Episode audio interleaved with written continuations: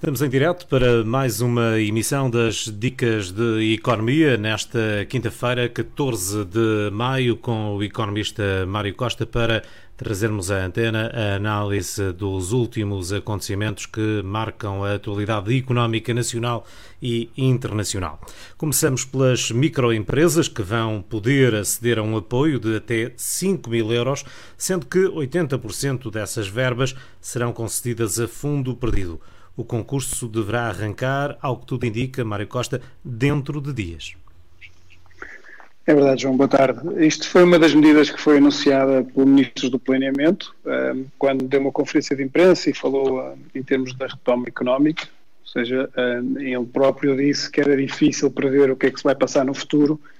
mas que o Governo agora irá lançar medidas eh, específicas para relançar a economia e afasta qualquer possibilidade de, de austeridade. Ou seja, um, o governo, este governo sabemos que é do PS, um, está a passar por um período uh, que, que, passou, que é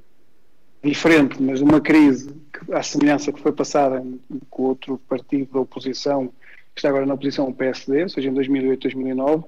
e, e, o próprio Ministro do Planeamento diz que a forma como este governo encara a crise não é da austeridade, ou seja, de redução de despesa e de, de, procurar conter a despesa para poder relançar a economia, mas sim impulsionar a economia, ou seja, dar fogo, entre aspas, às empresas, dar liquidez, dar fundos para eles possam relançar a economia para rapidamente atingir as exportações e atingir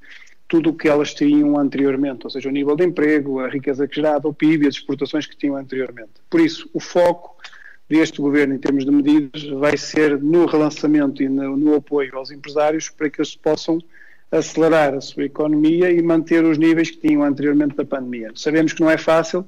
inclusivamente eh, está a ser debatido no Parlamento o orçamento retificativo uh, e é um orçamento que, primeira vez nas histórias, não vai sem um enquadramento macroeconómico ou seja, o próprio governo não sabe o que é que se vai passar. Normalmente nós fazemos um orçamento do país ou de uma empresa tendo em conta a conjetura ou do mercado ou do país onde se insere e da conjetura nacional e internacional.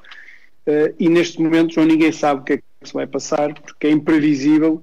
e daí também um, eh, o facto de, de, muitas das medidas que estão a ser criadas agora serem quase medidas à vista, sem pensar muito no longo prazo, porque não sabe o que é que se vai passar nem o que vai acontecer. Uh, ainda hoje falava, João, com um empresário, só para teres uma ideia, e antes falámos sobre esta medida concreta, que me dizia, uma empresa do setor têxtil, tem mais de 150 colaboradores, em que me dizia concretamente que trabalha com grandes multinacionais de renome em termos de Espanha e de, da Alemanha, na área de vestuário. Neste momento não tem encomendas, nem vislumbra quando terá, quando poderá ter. Hoje falou com os seus clientes, digo, não fazem a mínima ideia. Para teres uma ideia, esta cadeia, que é uma, um, são cadeias de lojas, estão com as lojas cheias, estão com os armazéns cheios, estão com produção cheia dentro de portas uh, e não sabem quando é que a situação vai começar a escoar. Inclusivamente uh, já tinham coleções de inverno compradas e produzidas, por isso é uma situação bastante complexa que ninguém sabe como é que, eh, que vai ultrapassar, inclusive o mercado. Mas temos que ser otimistas, temos que, como eu digo sempre, readaptar a nossa empresa à nossa realidade que conhecemos, não contar com o futuro, nem contar com o endividamento, porque o futuro pode ser pior do que agora, pode ser melhor, mas pode ser pior e mais vale jogar pelo seguro e, e é preciso adequarmos as empresas à realidade. O Governo introduzir um conjunto de medidas para a retoma da economia, ou seja, para cuidar, como diz o próprio Ministro, cuidar dos feridos, ou seja, nós sabemos que isto é uma guerra, Sabemos que é uma guerra com o inimigo é invisível, sabemos também que ninguém fica para trás, numa guerra normal, ou seja, os, os feridos e mesmo os mortos têm que se trazer connosco, ninguém pode ficar para trás, e o que se diz, é a legíria da, da, da guerra, uh, é que vamos cuidar das empresas que neste momento ficaram feridas e que estão com alguns problemas graves.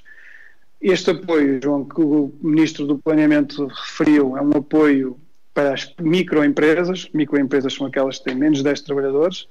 um, tem uma dotação global de 50 milhões de euros um, e são apoios que variam por empresa entre 500 a 5 mil, só podem ser pedidos uma vez por cada empresa, uh, em que deste valor 80% é fundo perdido. Um, o governo é uma, uma, coisa muito simples, a candidatura é muito simples, ou seja, só se tem que apresentar um orçamento ou faturas, porque também já está, pode-se apresentar despesas desde 18 de março, são incluídas despesas desde 18 de março, desde que foi declarado o estado de emergência, e uh, apresenta-se o orçamento ou a fatura já feita, o Governo adianta 80%, 50% do fundo perdido no início, com a candidatura aprovada, e depois o remanescente com o comprovativo das faturas e que tudo foi pago. Que tipo de apoios é que são aqui, estão aqui elegíveis? São apoios para adaptar estas empresas à realidade atual, ou seja, nomeadamente uh, instrumentos de proteção individual, como máscaras, como uh, luvas, como viseiras, sinalética, nós sabemos que o Estado agora está a impor sinalética entradas e saídas têm que ser distintas, ou seja, há uma série de regras nos próprios espaços que têm que ser seguidas e a sinalética também é comparticipada. Depois, adaptar as empresas, João, para vendas online, nomeadamente para sites, para dinâmica de páginas no Facebook, etc. Também para adaptar as empresas no takeaway, ou seja, na entrega ao domicílio, significa que um, para tipo viaturas, tipo outro tipo de situações para poder desenvolver esta área e uh, também, João, também está previsto adaptar e facilitar o teletrabalho, nomeadamente para a compra de computadores e várias situações estejam ligadas a isso. Por isso, normalmente, esta é uma, este apoio é mais para o comércio, para o comércio tradicional. Um,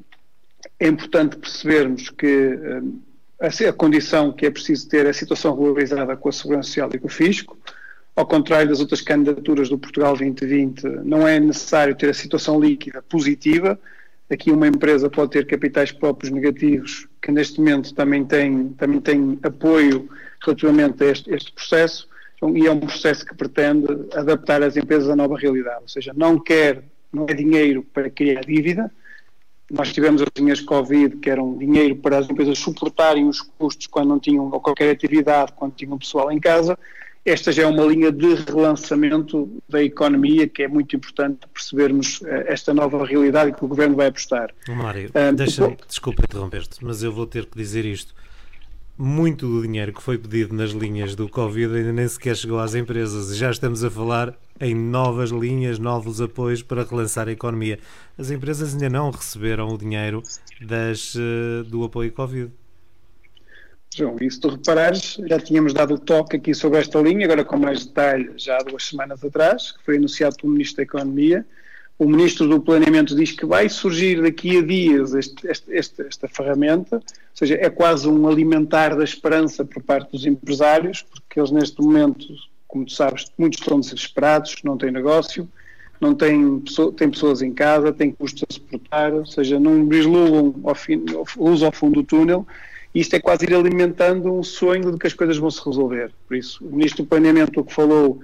foi uma situação que já está definida, os parâmetros, mas ainda não está posta em prática. E depois, desde que é anunciada até que o dinheiro chega às empresas, vão se calhar aqui vamos demorar mais de dois ou três meses. Como tu referiste bem, a linha Covid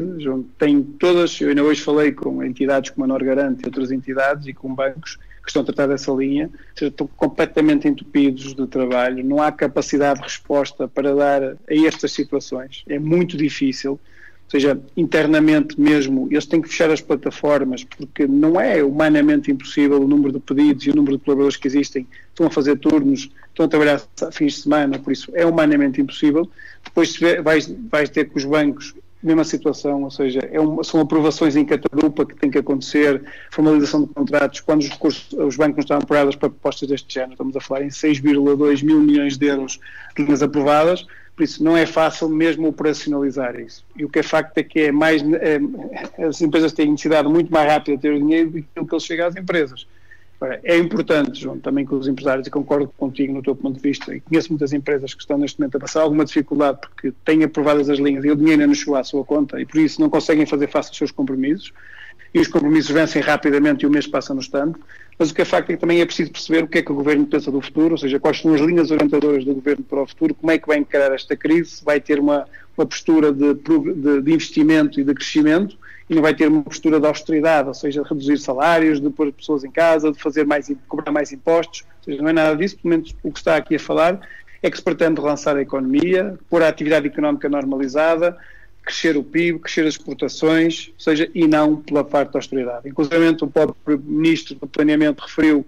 nesta, quando anunciou esta, esta, este apoio, que vão impulsionar projetos grandes, vão continuar, como os métodos, as ferrovias, ou seja, vão fazer grandes projetos muito grandes, vão apostar na digitalização, porque é o futuro. Ainda hoje tens reuniões e começas a habituar a ter por videoconferência, já não queres mais quase reuniões presenciais, porque és mais, mais prático, mais eficaz, sem gastar uh, muito, muito dinheiro e consegues ser muito mais produtivo. Por isso, uh, o próprio governo disse que ia manter grandes projetos e, acima de tudo, que ia assentar também muito nisto no investimento público. Ou seja, são projetos que o governo vai fazer, porque o governo, tu vais ter os, os privados,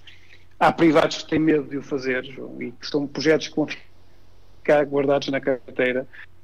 Eu ainda há pouco ouvi falar que, que, era um erro apostar no investimento público para o crescimento da economia, para o relançamento da economia. Concordo e deixo de discordar, porque porque, eh, primeiro, alguns projetos não se pode forçar que sejam execuíveis, porque não vão ter execuibilidade e os próprios privados não vão ter capacidade financeira de os pôr em prática, e segundo, o próprio governo eh, devia apostar seriamente em projetos de grandes, isso envolve algumas pedidos de autorização do, da própria Comissão Europeia e de falar então, inclusive com os parceiros sociais, uh, e esses podem demorar mais um bocadinho, mas o governo pode pegar em projetos mais pequenos, como construção de hospitais, outro tipo de situações, para relançar a economia, porque é fundamental. E nós sabemos que a parte da construção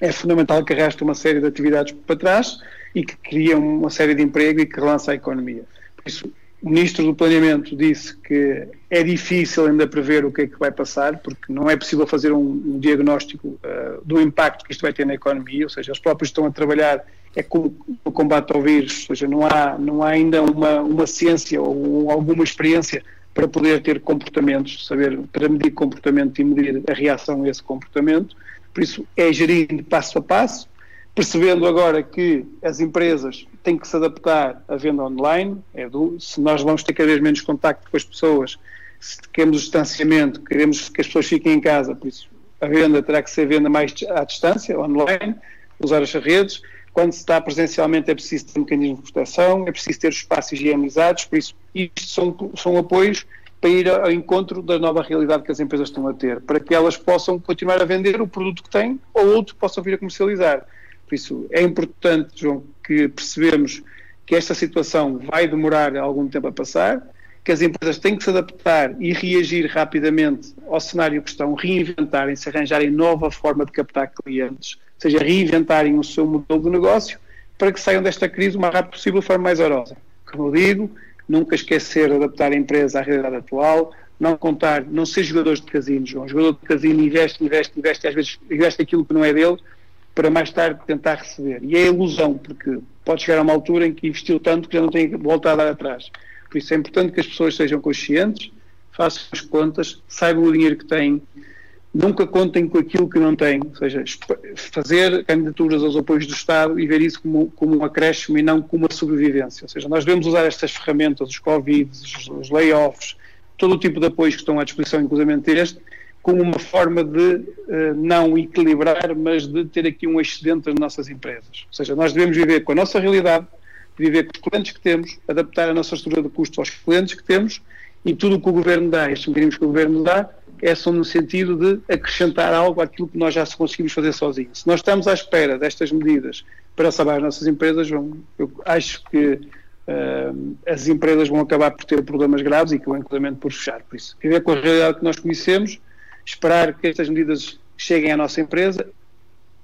depois de elas chegarem à nossa empresa e temos certeza que elas chegam, aí sim adaptar a nossa empresa com estas medidas já implementadas para poder crescer. Agora, nunca para crescer a contar com isto. Só devemos contar com isto e fazer projeções quando isto estiver na nossa conta, estiver na nossa, na nossa, na nossa empresa este tipo de apoios. Caso contrário, correm riscos graves de poderem não conseguir sobreviver no médio e longo prazo. Esta é uma medida, João, importante. O próprio, primeiro, o próprio Ministro do Planeamento uh, sugeriu, e dele já entender, que mais medidas vão surgir, nomeadamente para pequenas e médias empresas, que, como é óbvio, têm necessidades de capital muito diferentes desta, que vai até 5 mil euros. Isto é só para microempresas. Vamos esperar eh, pelos novos anúncios, João, e que, mas também acho que o Governo também está à espera do poder de fogo e do tipo de linhas que a própria União Europeia vai ajudar no relançamento da atividade económica. E mais uma vez digo que penso que o grande princípio da, do relançamento da atividade económica a nível europeu será reindustrialização da Europa, ou seja, acabar um pouco a dependência de, de mercados como a China, como a Índia,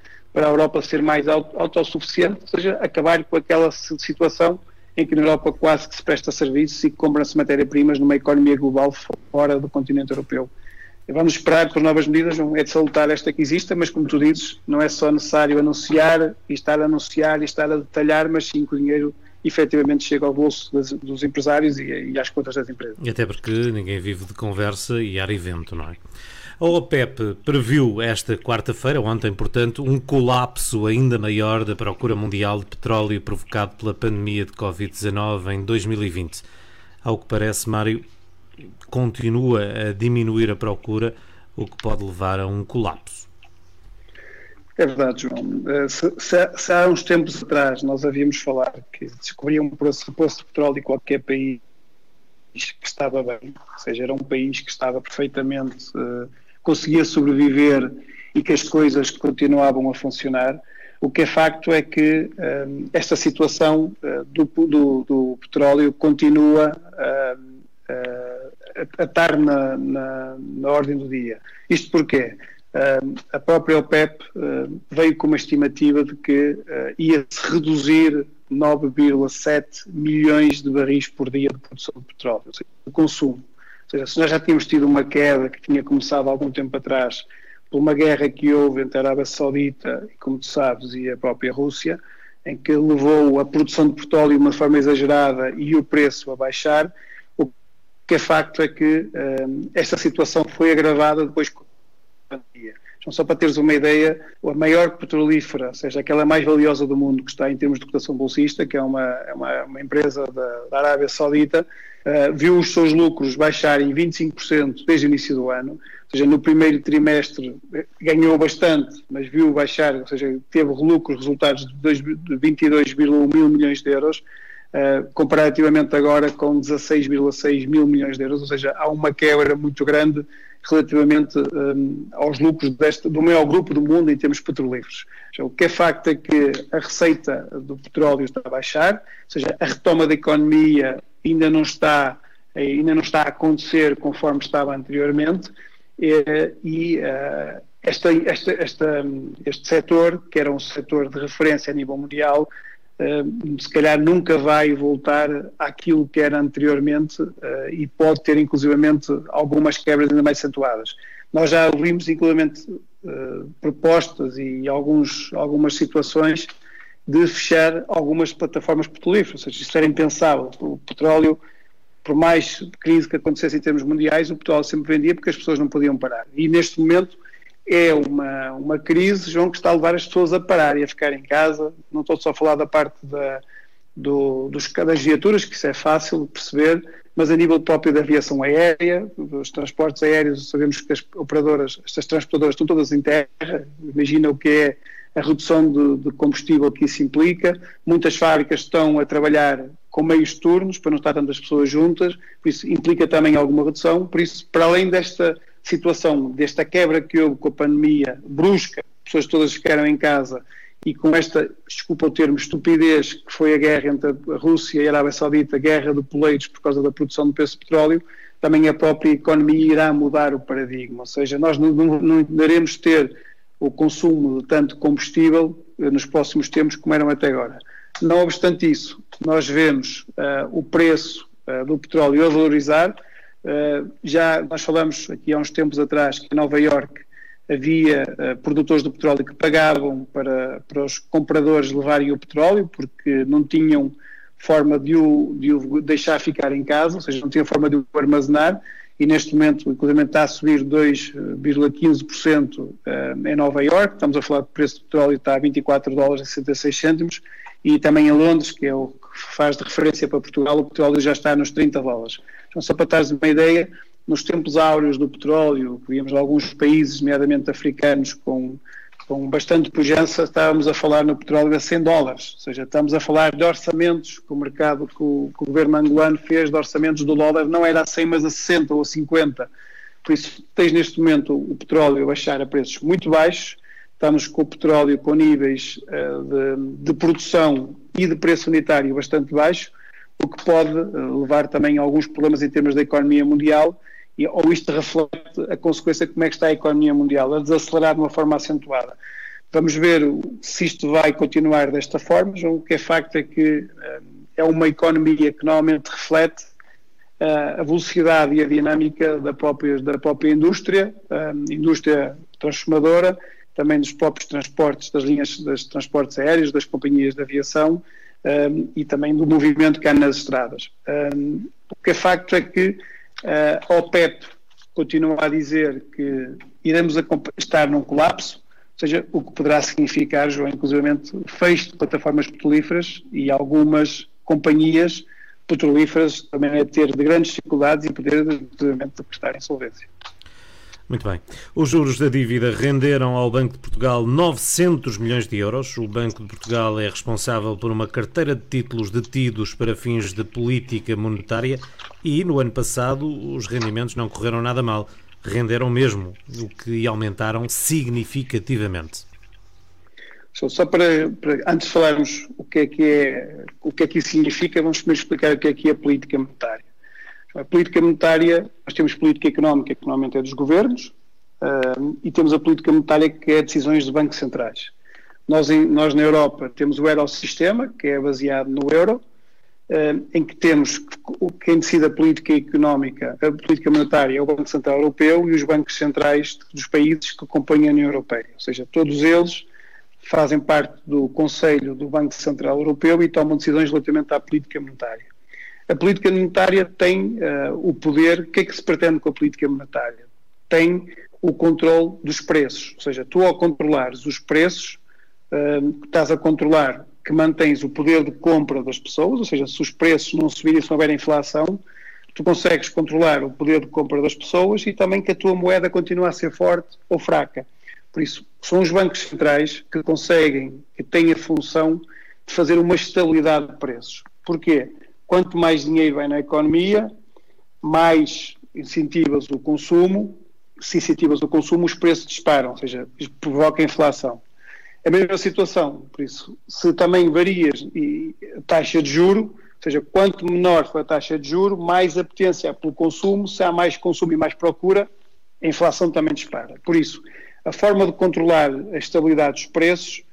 uh, tem um pouco a ver com a capacidade do, do Banco Central de colocar mais moeda ou menos em circulação, porque mais moeda significa mais liquidez, mais liquidez significa mais procura, se há mais procura e oferta é mesmo, os preços aumentam. E a taxa de juro, se a taxa de juro aumenta ou diminui, se a taxa de juros diminui, significa que vai incentivar a haver mais investimento, se há mais investimento há mais procura, se a oferta, se mantém, uh, o preço também aumenta. Por isso, em termos de política monetária, através da taxa de juro e da disponibilidade de moeda em circulação, nós conseguimos controlar os preços conforme eu referi. Para além disso, também se consegue, através da política monetária, um, um, medir um pouco o nível de emprego e o crescimento de cada país. Ou seja, nós também conseguimos, com mais dinheiro e com mais taxa de juro, que haja mais crescimento da economia, e, consequentemente, o nível de emprego. Por isso, são situações, é extremamente importante as políticas monetárias dos países, normalmente estão sempre em linha de conta com a própria parte económica, só para teres uma ideia, o Banco Central Europeu, que é aquele que gera esta política monetária, ou seja, mais dinheiro em circulação, taxa de juros mais ou menos, eh, para afetar, eh, como eu te disse, este raciocínio que eu te falei anteriormente, tem dentro do, tem um, um, um conselho que tem vice-presidentes, é constituído por um presidente e um vice-presidente do Banco Central Europeu e uh, quatro governantes, quatro pessoas que são escolhidas pelo, uh, pelo Conselho Europeu, ou seja, pela União Europeia. Para além disso, também é constituído pelos governantes dos bancos centrais. Por isso, estas decisões de política monetária são decididas pelos governadores dos bancos centrais de cada país, nomeadamente em Portugal do Banco de Portugal, são decididas também pelos quatro membros que, que, a própria União Europeia coloca lá, por isso há aqui uma relação através destes quatro elementos que a União Europeia coloca lá, da política económica do país, da, da zona euro, da, União Europeia, e a política monetária. Ou seja, se, se, se a economia, conforme está agora, uh, está a estagnar, ou seja, há menos procura, uh, tens as empresas a cada vez a produzir menos, tens as pessoas com medo, o que é que isto vão fazer? Vão tentar influenciar o Banco Central Europeu abrir os cordões à bolsa, ou seja, pôr dinheiro em circulação e baixar as taxas de juros. Para quê? Para incentivar o consumo e o investimento. Uh, não estando preocupados tanto com a inflação, porque aqui querem é sair do sufoco. Por isso, isto é o que acontece em termos de política monetária e do Banco Central Europeu e toda a lógica que funciona em termos de política monetária. O Banco de Portugal, como é óbvio, é um instrumento usado, uh, ou seja, depois, como é que se põe em prática esta, esta política monetária? O Banco Central Europeu tem os seus filhos, que são os bancos centrais de cada país, que em cada zona do país intervêm, colocando eles a moeda ou não, porque eles também se financiam no Banco Central Europeu para, para pôr em prática estas políticas, de pôr mais dinheiro ou menos, ou, ou a taxa de juros também ser influenciada no mercado. E o que o Banco de Portugal aconteceu é que é gerido como uma empresa, tem um orçamento, e que o, o Banco de Portugal também empresta dinheiro, ou seja, também compra títulos de dívida pública, por caso, neste caso portuguesa e de outros países. E o que se passa, João, é que, apesar da taxa de juros diminuir, porquê? Porque consegue-se, está-se a financiar, porque os países estão em crescimento, nomeadamente Portugal, o país comportou-se melhor, por isso, quando o Banco de Portugal vai emprestar ao governo português a taxa de juro é mais baixa, porque o risco é mais baixo, logo também vai cobrar menos juros. Apesar de estar a cobrar menos juros do que estava anteriormente, ainda conseguiu ter um lucro, João, só para teres uma ideia, de 900 milhões de euros. Ou seja, apesar de a rentabilidade da taxa de juros ser menor, o que é facto é que há mais empréstimos do que aquilo que estavam em vigor por isso, apesar de por cada euro que emprestes ganhares a taxa de juros ser menor, emprestas muitos mais euros que compensa e que leva aqui um valor de um aumento da rentabilidade do Banco de Portugal. Por isso, só para teres uma ideia, o Banco de Portugal, em termos de juros de dívida, eh, de dinheiro que pôs na economia, lá está, tendo em conta a política monetária, quis pôr muito dinheiro na economia, a taxa de juros mais baixa, para quê? Para relançar a própria economia. E com isso ganhou 900 milhões de euros, que fez com que um, também conseguisse distribuir uh, perante o Estado algum, algum valor. Como nós sabemos, um dos principais acionistas do Banco de Portugal é o próprio Estado português, ou seja, todos estes lucros que o governo, que o Banco de Portugal tem, serão sempre refletidos em termos de, de dinheiro que é entregue também ao Estado português,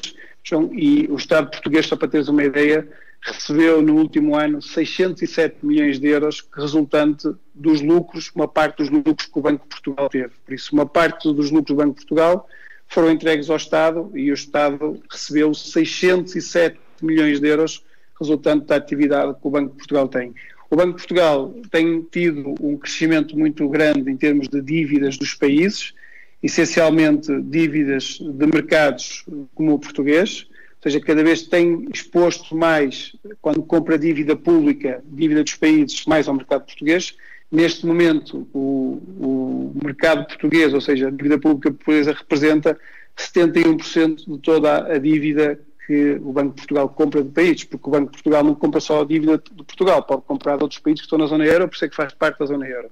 Por isso, é importante realçar a estabilidade financeira que tem o Banco de Portugal, porque considerado, vamos pensar, o Banco de Portugal não pode ter uma ruptura, pode também ter uma ruptura, por isso tem governador e o governador tem que gerir bem toda a ação do Banco de Portugal. Os próprios bancos também é uma parte, os bancos estão, fazem parte desta estrutura do Banco de Portugal, têm que estar lá registados, são regulados pelo Banco de Portugal e também há uma parte de, de, mensalmente e anualmente que os próprios bancos têm que pagar ao Banco de Portugal. Por isso, é de salutar a dinâmica que o Banco de Portugal está a ter, para além de estar a cobrar e estar a emprestar mais dinheiro, uh,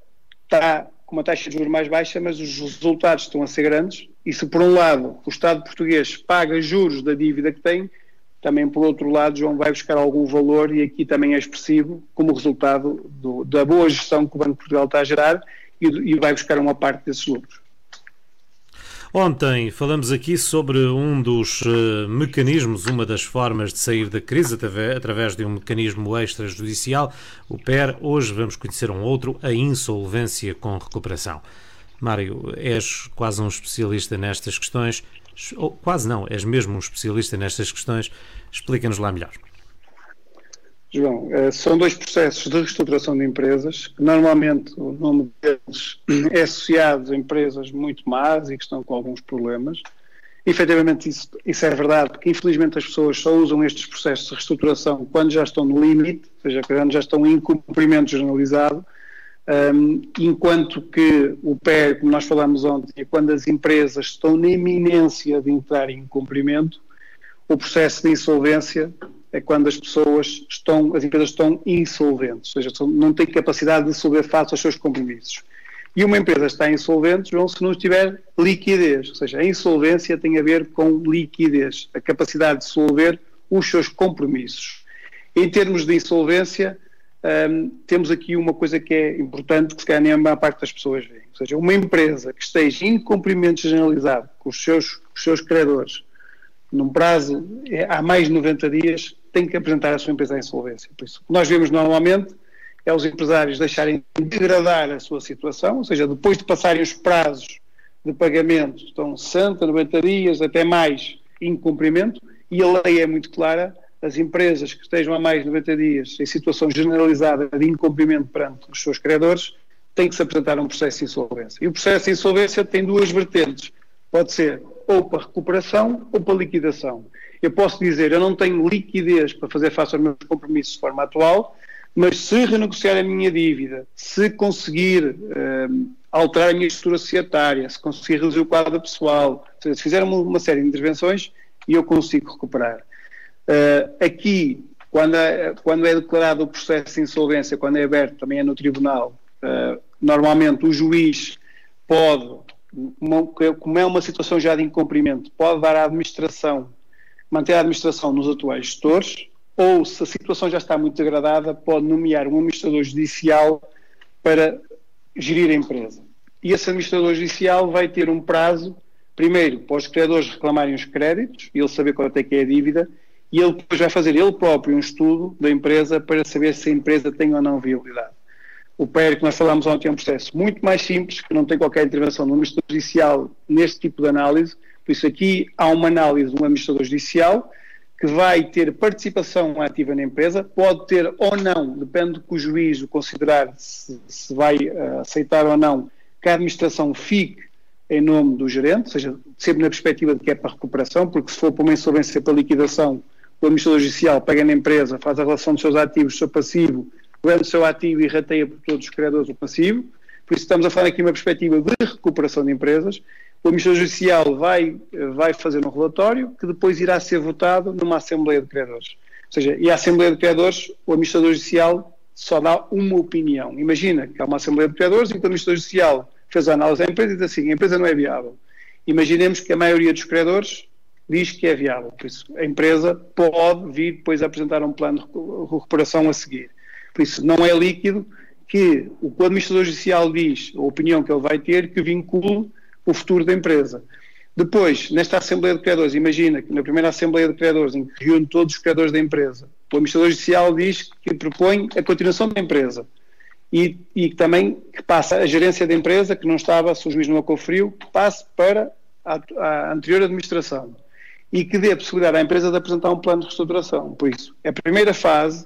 é o relatório do administrador judicial, perceber se a empresa é não viável, se a administração fica na mesma na empresa, nos atuais gerentes ou no administrador judicial e perceber se isto tem alguma não viabilidade. A primeira Assembleia de Criadores vai decidir isso, ou seja, se a administração fica nos atuais gerentes ou não, ou se mantém ou se muda, se o administrador judicial para eles, e se apresenta ou não um plano de recuperação, se acham que a empresa é viável ou não. Se, se votarem que não é viável, a empresa entra em liquidação imediatamente. Ou seja, o administrador judicial vai, vai fazer a relação dos seus ativos e dos seus passivos, vende o ativo e com o produto da venda do ativo paga o passivo. Se não chegar, acabou. Ou seja, se, se não sobrar nenhum, fica para, ficam, ficam a arder, entre aspas, os credores. Se for para um plano de recuperação, ou seja, a empresa vai elaborar um plano de recuperação, depois vai haver outra Assembleia uh, Judicial em que vai reunir outra vez todos os credores e aí é votado um plano de recuperação. Se for aprovado o plano de recuperação pelos credores, por dois terços dos seus credores que estiverem lá na Assembleia de Credores, aí depois o juiz tem que homologar, ou seja, o juiz depois ao homologar tem que dizer que o plano está de acordo com a lei, porque um plano de recuperação tem regras. Por isso, é um processo mais delicado para fazer uma reestruturação de empresas do que o PER, que falámos anteriormente. O próprio estigma insolvência é muito mau até para os clientes, porque tem uma empresa que, que teve num incumprimento generalizado com os seus criadores, por isso a saúde dela já não é muito boa, já não oferece muitas garantias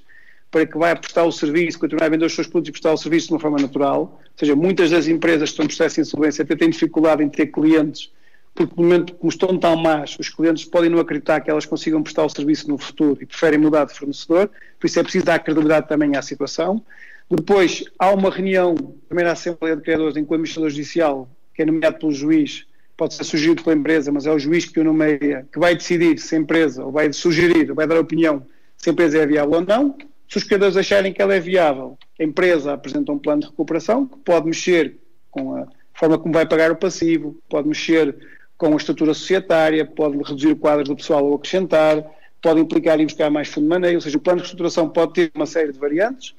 é posto à consideração dos criadores, os criadores aceitarem que ele é votado, depois tem que ser o juiz a dizer que ele está de acordo com a lei e depois a empresa sai do processo de insolvência, ou seja, o processo de insolvência é uma situação transitória à semelhança do PER, ou seja, o processo de insolvência dura um determinado período de tempo, a partir do momento que o plano é homologado e que transitou, ou seja, que não há recurso da homologação do juiz,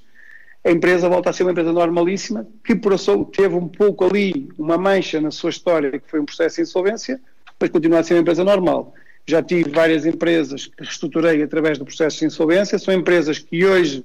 os próprios fornecedores e os próprios bancos dão outra vez crédito, porque a empresa passou por um momento difícil, por alguma situação que aconteceu que não era controlável pelo próprio gerente, ou porque houve uma crise financeira, ou porque algum cliente faliu e a pessoa ficou sem poder capacidade para fazer face aos seus compromissos. Por isso não quer dizer que uma empresa que esteja insolvente não seja uma empresa viável. Infelizmente, os processos de reestruturação são mal elaborados, são mal conduzidos, o que leva a que algumas empresas que entram nestes processos com processo de insolvência, normalmente não cheguem a bom porto e não consigam depois cumprir o plano em que se propuseram. Se for uma, uma situação bem estruturada, se, for, o espírito empreendedor, espírito de, de, compromisso por parte do empresário, que quer mesmo pôr aquele plano em recuperação e que acredita que aquilo é possível fazer, então já, já tivemos vários processos de insolvência com recuperação